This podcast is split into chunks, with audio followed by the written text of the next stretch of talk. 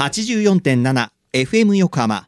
ここから5分間は藤田雄一がお送りするはーい、社労士ですのコーナー。神奈川県社会保険労務士会から社労士さんをお迎えして様々な労務にまつわることや相談に楽しくわかりやすく解説していただきます。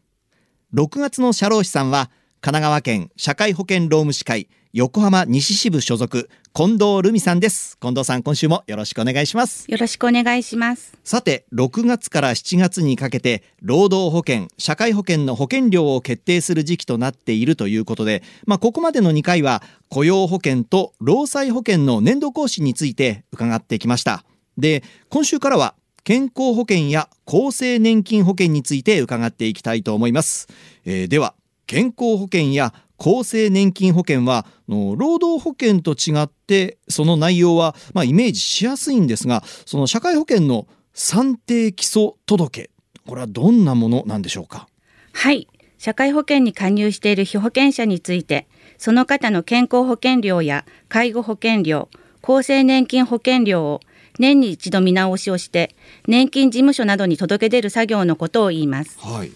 前回雇用保険や労災保険の保険料を決定する計算方法をお話しいたしましたが今回お話しする健康保険と厚生年金保険の保険料の決定方法とは異なります、はい、労災保険料や雇用保険料が年度の4月から3月までの1年間に支払った賃金の総額に保険料率をかけてといった方法で保険料を決定するのに対して健康保険料や厚生年金保険料は原則的には毎年4月、5月、6月に支払われた賃金から保険料を決定していきます。特例もありますが、今日は基本的な考え方をお話ししたいと思います。はい、よろしくお願いします。では具体的にまあ4月、5月、6月に支払われた賃金からもうどのように保険料を決定していくんでしょうか？はい、具体的には4月、5月、6月に支払われた賃金の平均に基づき標準報酬月額というものを出します、はい、さらにそれに健康保険料率や厚生年金保険料率をかけた金額の半分ずつの金額が社員と会社のそれぞれの負担額になります、はい、計算が面倒な印象がありますが標準報酬月額が決定されれば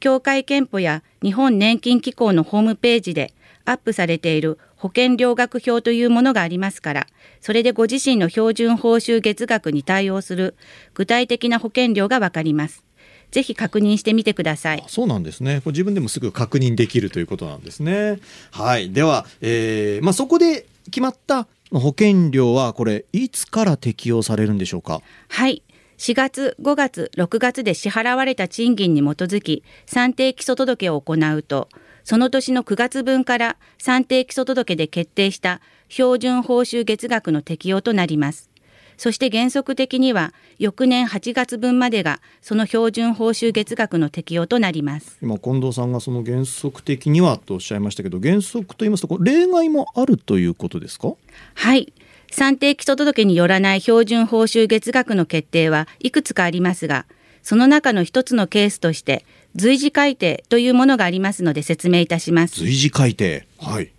随時改定とは基本給など毎月固定的に支払われている賃金が上がったり下がったりした場合でかつ上がった月からあるいは下がった月から3ヶ月間の賃金の平均に基づき出した標準報酬月額が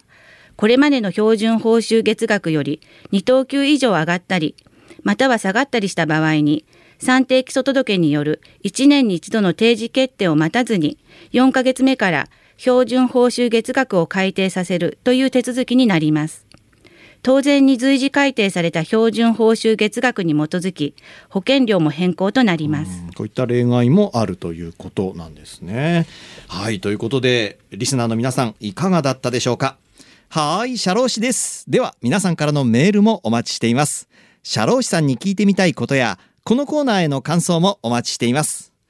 メッセージをご紹介した方にははーい、社労士です。オリジナルステッカーとオリジナルエコバッグをセットにしてプレゼントいたします。メールアドレスは、社労士アットマーク、fm 横浜 .jp、社労士アットマーク、fm 横浜 .jp まで。また、この番組のポッドキャストもアップされています。FM 横浜のポッドキャストのページや神奈川県社会保険労務士会のホームページから飛べますのでぜひ聞いてみてください。さてそろそろお別れの時間です。ここまでのお相手は藤田雄一と近藤ルミでした。この後は再び浅見ルナさんのサンデーグッドバイブスでお楽しみください。それでははーいシャロー氏です。また来週の日曜日午後2時30分にお会いしましょう